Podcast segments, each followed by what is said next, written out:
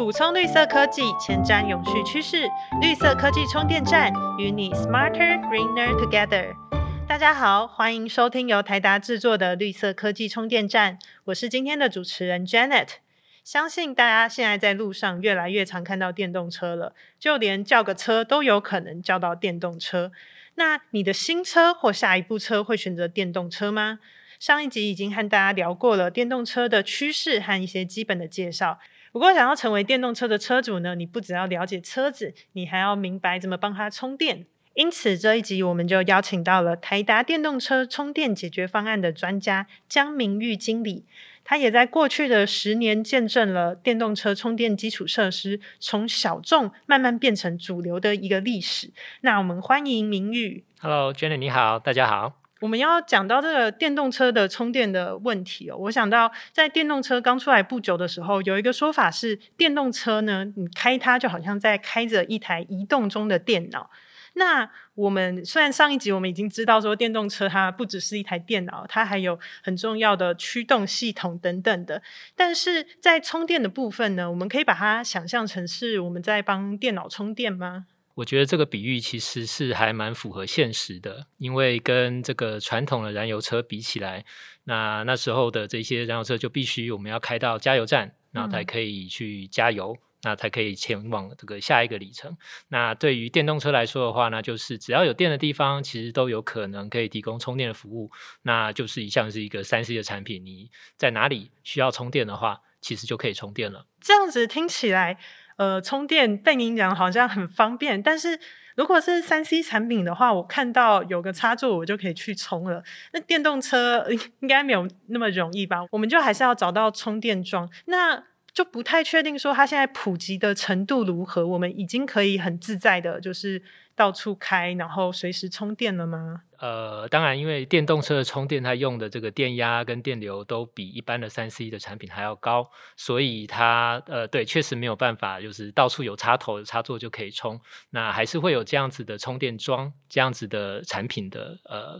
这个部件，那你去充电桩去做这样的充电的这样的动作。那以现在在台湾的整个充电的基础建设来说，其实在过去几年发展的非常快速。那这当然也是因为这个电动车的呃快速增加的关系，所以在呃，我想过去两年来，在全台湾，那不管是在高速公路。或者说这种购物中心、百货公司，呃，甚至一些旅馆，其实目前已都已经有非常非常多充电设备的建制。当然，其中有一些可以提供非常快速的充电，那有些可能是没有这么快速。但是不管是怎么样的这种充电的类型，其实，呃，以现在来说，如果你要开着一个一台电动车做一个环岛旅行，其实呃，绝对不是问题的。明玉，你有提到说，其实现在已经有很多呃不同的场域，他们有不同类型的充电的充电桩已经 ready，然后之后也会更多。那这样听起来，其实充电的种类也是分蛮多的。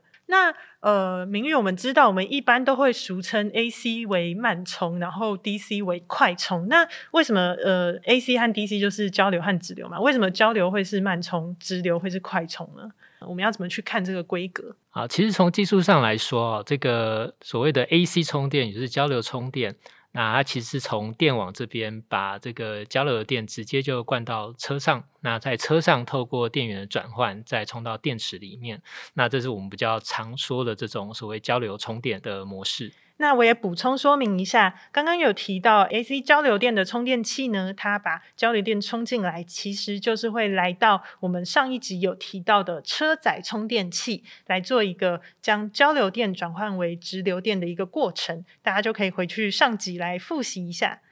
那相对来说，所谓的直流充电的话，就是在从电网这边来的交流电，就已经在这个基础建设这边，在充电桩里面就已经完成了电力的转换。那之后再把它导进呃车上来充电。那也就是因为这个原因，那当然在充电桩，因为它的不在车子里面，所以它的扩充性是会比较高，所以会随着你的应用需求，可以再扩建到呃可能更大台的这样子的充电桩。那因此可以去达到。更高的这个充电功率，那也就是会达到更快速的充电。我们假设一台有一百度电的电动车，那比较常见的这种所谓 AC 或是慢充的充电桩，大概可以提供七千瓦的功率。所以用一百除以七大概是十四，那也就是大概十四个小时可以让这台车从零充到百分之一百，所以这就是蛮符合我们所谓的隔夜充这样的概念。那相对来说，那所谓的 DC 充电，通常我们指的就是快速充电桩。那如果以三百五十千瓦这样子的充电桩来说的话，用一百去除以三百五十，其实大概就是呃十几分钟，一样可以从零充到百分之百。所以它在两个在充电速度上是有蛮明显的差异的。这样子好了，为了要让大家更能够去想象说，就是我们大概有哪些不同种类的充电方式，然后会在什么时候应用。我现在来想个我一整天的情境好了。好，那。如果现在就是我白天就是从家里到公司嘛，那到公司之后，像是这种一般的办公大楼，嗯，可以设置充电桩吗？那大家会是嗯怎么样的充电桩，然后来为一般的这种上班族服务呢？嗯，以一般的这种商办大楼来说，那呃，我们会假设大概你的车子可能停在里面是。呃，四个小时、六个小时这样的时间，那所以以现在比较常见到的，在这样商办大楼里面，可能会选择呃七千瓦、十千瓦、二十千瓦这样子的呃充电桩。那一般来说，这就可以提供呃这些电动车可能三四个小时之内可以充饱。所以以这这种商办大楼来说，这样的建制其实是蛮符合这样的应用需求。那当然，当这个电动车的这些充电桩数量增加的话，那也会建议做一个这种能源的管理。就可以让这个整个充电的这个用电不会影响到那这个原本的这一个呃楼宇或者这个商办大楼里面的整个用电的配置，那同时也可以满足这些不同的呃车的充电的需求。那接下来就是下一个情境，我现在呃可能临时从台北要到我们的台南厂开会好了，那因为这样子距离就比较遥远嘛，那可能我。在高速公路上，如果电不够用的话，我会有办法充电吗？嗯，其实这样子是一个也是在车辆使用上常见的情境哦。所以在这个以台湾来说，目前在高速公路上的这些休息站，其实已经设立很多这样子的快速充电的服务。那其实这也是跟我们在一些国外的一些经验，包含在北美、在欧洲，其实都是类似的发展历程，就是在这些呃关键的这些呃高速公路上去做这种的快速充电桩，那让这些长途。旅行的这种需求都可以快速的达到充电。那以这样子比较高速的这种呃充电桩来说的话，其实可能十到十五分钟就足够你补充足够的电力。那你可能一两百公里的里程就可以满足。那这对于这种呃你有这个长途驾驶的需求，但是你又不打算在上面呃中途停留太久的话，其实是一个很适合的这种配置。那现在在台湾的几个呃休息站。那包含了呃湖口，那这个东山、清水甚至西罗，其实都已经有这样子的快速充电桩的配置了。嗯，那是配置台达的充电桩吗？没错。哦，那各位就是电动车的车主，就是如果有机会出去玩，经过这些的充电站的话，也可以来使用看看我们台达的呃高速的充电桩。哎，明玉，我其实想问一个问题，就是刚刚有快充有。有慢一点的充电的方式，但是我想，如果可以的话，大家都喜欢快吧？那为什么我们不全部都使用快充呢？那只是说，因为当的这个充电的功率增加的时候，其实也表示你这个暗场你的配电的要求也会增加，所以它其实是一个就这个场地来说，其实是一个投资的成本。那因此，在能够提供这么高速的这种呃充电的场域，其实是受到限制的。那并不会是呃到处都有办法设立。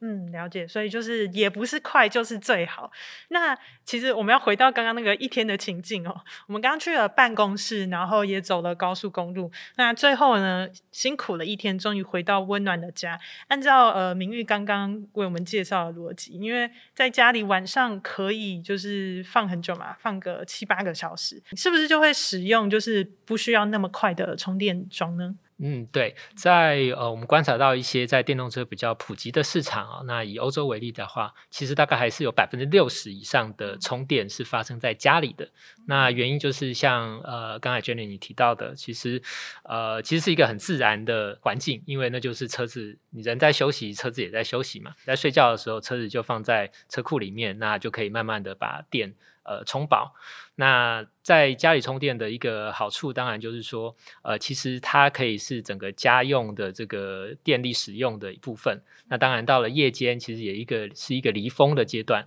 所以，如果你运用这个时候去做充电的话，那透过适当的去调控的话，可以让你的整个充电的费用其实是降到最低。所以，我想这也是在一些呃，大概大部分的市场里面，这都是家用充电都还是一个。呃，最常见的充电选择。嗯，所以说电动车车主如果他在家里有就是进进行充电的话，其实就很适合去申请台电的时间电价哦。没错，没错，这个也是今年台电呃发布的一个新的这个措施嘛。那同时，我想也是会鼓励蛮多人去利用这样子的优惠，因为其实尖峰离峰的价格可能大概有四倍，差这么多，所以只要妥善的利用这个部分的这个呃时间电价的话，其实电动车的充电的成本其实可以降到非常的低的。那谢谢明玉刚刚陪我们走完了我们这一天哦。那我相信很多朋友就会想要知道了，因为他们之后可能他们可能现在是车主，或者是之后就打算要成为电动车的车主，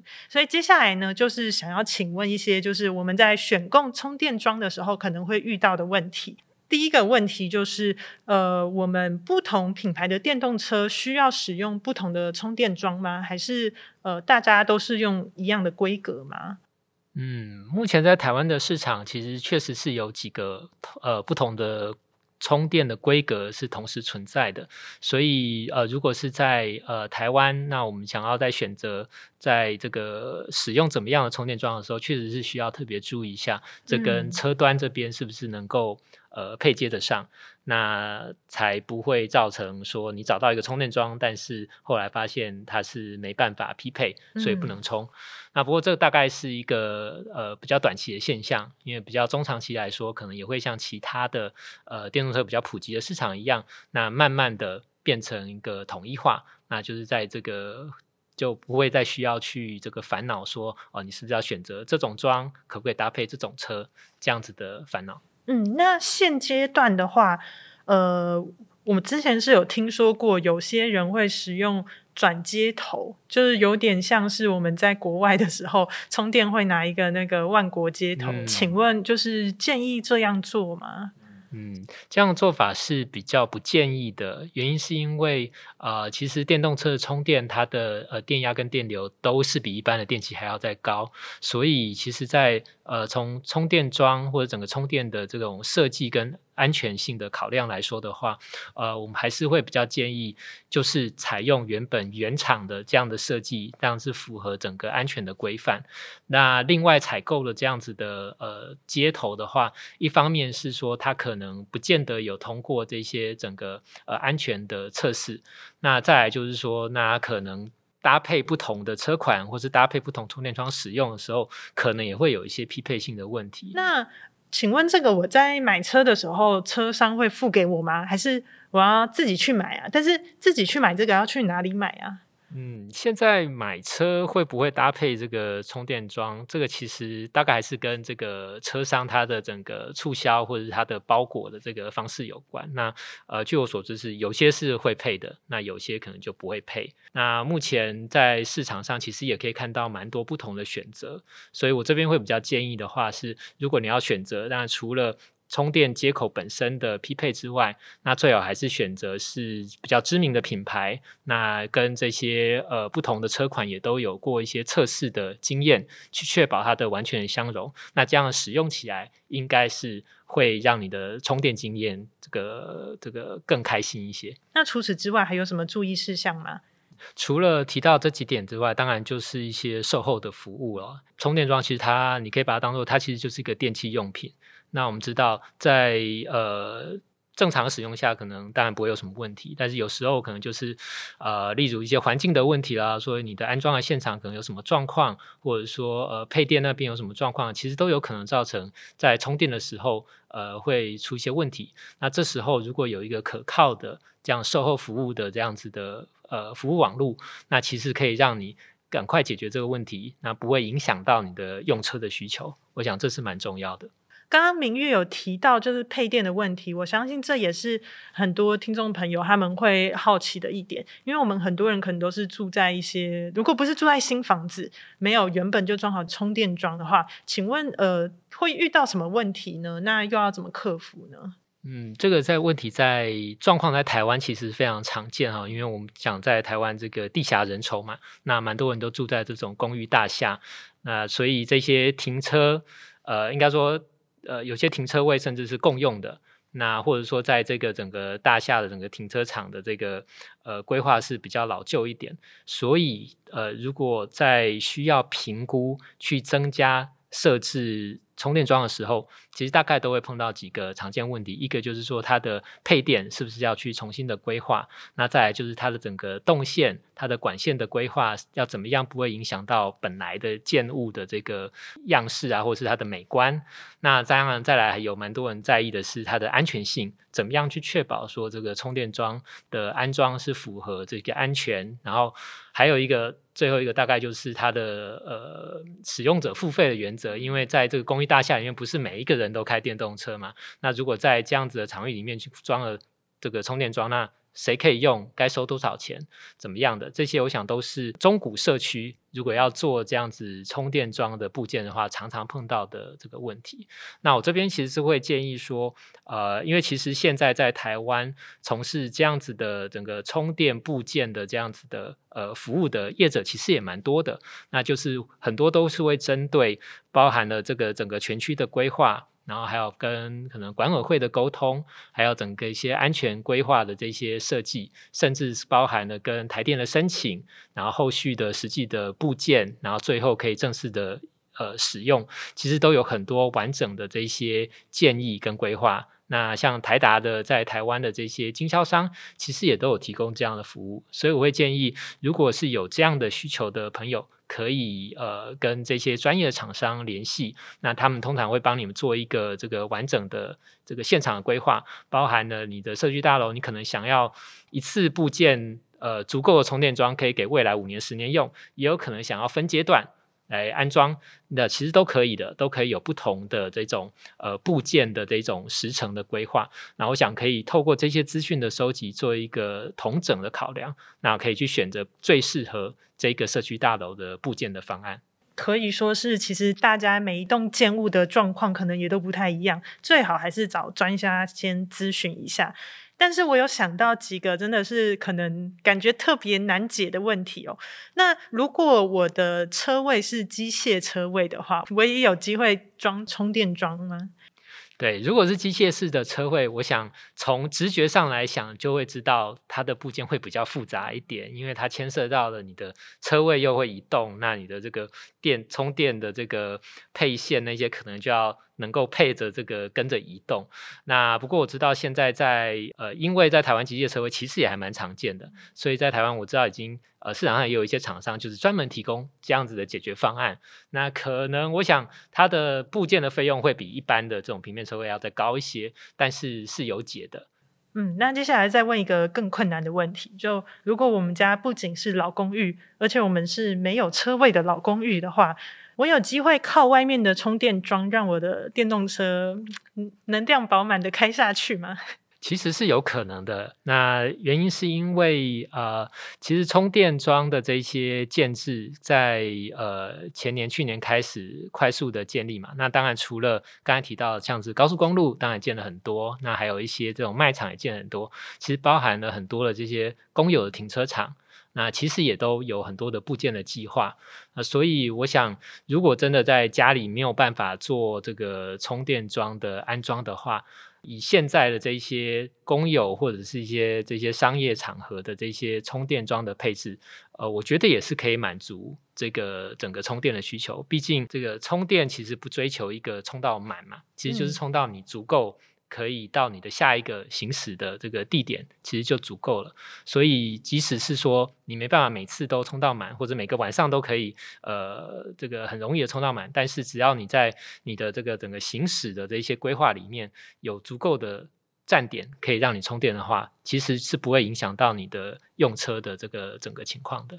嗯，所以如果大家可以确定说自己的周围有足够的设施可以帮助你，然后也好好的规划你的用车习惯的话，其实也是有机会的。嗯，没错，而且现在也有蛮多这种呃 A P P，其实也是做这种充电地图的建制，所以其实呃包含了这些充电场站的这些呃营业时间啊，它的收费的标准啊，其实很多都可以在这样子的呃 A P P 里面找到。所以我想这个是会越来越便利的，那也会让这些呃这个电动车的车主不会需要去烦恼哪里才能充电。嗯，其实我突然间想到，以前我们在开汽油车的时候，我们家里也没有办法加油，但是其实我们也都还在开汽油车，所以其实真的只要是充电基础设施足够的话，不一定要家里有。自己有装充电桩才可以使用。那刚刚听起来，台达有做社区，有做高速公路等等。台达的充电桩是呃，不止卖给一般消费者，也有卖给一些其他的公司或者是呃政府或是组织吗？呃，有的。其实台达这个从事这个充电桩的这个开发跟这个销售，大概到目前也是十年了。啊，当然不叫前几年都是在北美跟欧洲这几个市场，也就是电动车发展比较早的这些区域，所以合作的对象其实也蛮多样化的。那包含了在北美。那我们跟这个算是最大的这个公共服务，呃，公共充电的营运商的合作，那在包含在美国的东岸、西岸的这些高速公路上去部件这些呃快速的充电桩。那在欧洲，我们也有一些类似的合作的案例，让这个整个充电服务是可以达到这个符合这个电动车增加的呃这种速度的要求。我们上一集的时候其实就有提到，电动车它算是一个在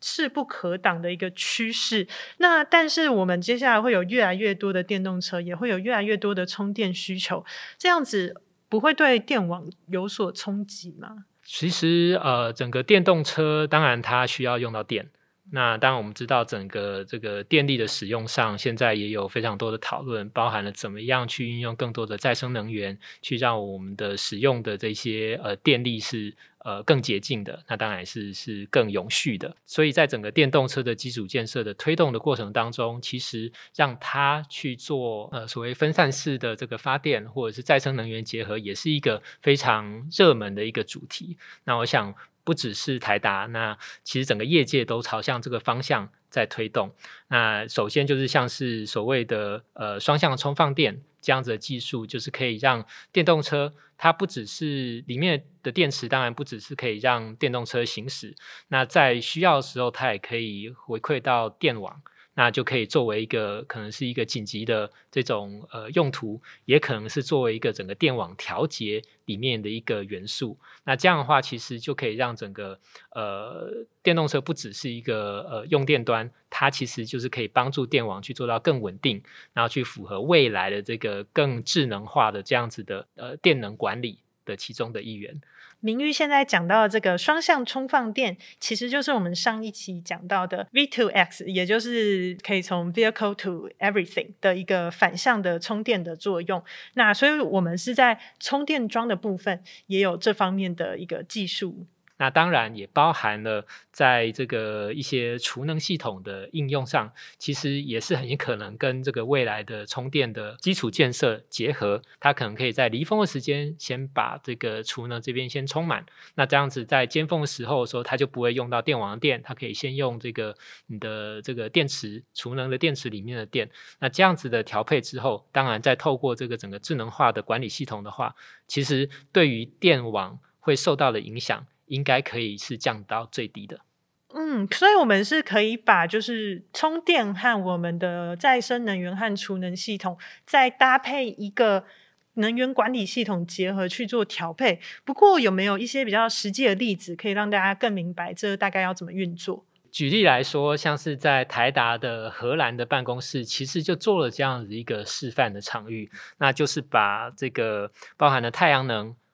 储能系统。然后还有这个电动车的充电桩去结合。那而且它也是一个呃原本的一个算是一个既有的建筑物，但是透过一个完整的规划，其实可以让整个这个充电场站变成一个基本上变成一个微电网。那它某种程度可以达到自给自足，那就可以去证实说其实是可行的，可以透过整个解决方案的配置。可以让你的充电的这个充电桩的用电，其实是可以达到最干净的这个能源的使用。诶刚刚讲到就是这个台达的荷兰总部的充电桩的一个改造的实例。那台达自己本身每座办公室都有充电桩吗？啊，有哦，有哦。其实这个算是台达在响应所谓 EV 一百这样的国际倡议里面的一个关键的行动。EV 一百也包含了在呃公司的车里面，也从现在的这种燃油车转换成为电动车的使用。那就是在所有在台达全球的这些厂办都设有电动车的充电桩。那除了这个基础建设的配置，呃，也是鼓励这个所有的同仁，不管是个人的用车，还有公司的用车，都可以大量的改用这种呃电动车。那其实就是让我们在电动交通的这个推动上去，呃，算是贡献一份心力。所以台达不止本身在做电动车，还有充电桩的解决方案。那我们也有透过去加入一些国际倡议，透过实际的行为鼓励，来希望可以更加快速的推动电动车的发展。我们在上一集啊，了解了电动车它基本的一个运作的原理，还有它目前发展的一个趋势。那在这一集呢，也了解到了非常重要的，就是充电基础设施。它其实有分很多不同的种类，然后适合不同的情境。只要我们能把充电基础设施和我们智慧电网上面的储能系统啊、能源管理系统等等做一个很好的结合，那充电呢就不一定会对我们的电网造成很大的冲击，而且甚至能够帮助调试我们的电网。相信大家今天呢有更多的收获。那对电动车的充电解决方案，如果有更多好奇的地方的话，是不是我们其实接下来有一个展览？没错，在十月十九号到二十一号有 Energy Taiwan，那这个是在台湾最大的能源展会。啊，台达在现场也会展示适用于不同的呃应用场域，包含了住家社区、商办或者一些公共停车场。这样子的解决方案，那不管是你是一个呃车主，或者说你是一个场域的呃营运商，其实你都可以找到适合你建制这样子的一个低碳绿能的生活形式跟这个充电的解决方案。所以很欢迎大家在十月十九号到二十一号到南港展览馆的一馆 Energy Taiwan 的展会，那来我们的摊位看看我们，那我们也会很热情的跟您介绍适合您的电动车充电解决方案。欢迎大家来找我们玩哦！那谢谢明玉今天精彩的分享，不客气。也希望大家可以透过今天的分享，可以多了解一些电动车的充电解决方案哦。最后，如果你喜欢我们的节目，除了推荐给朋友，也记得给我们五星好评。同时，也可以追踪台达的 FB 和 IG，了解更多绿色科技新知，与我们一起环保节能爱地球。绿色科技充电站，谢谢您的收听，我们下次见，拜拜，拜拜。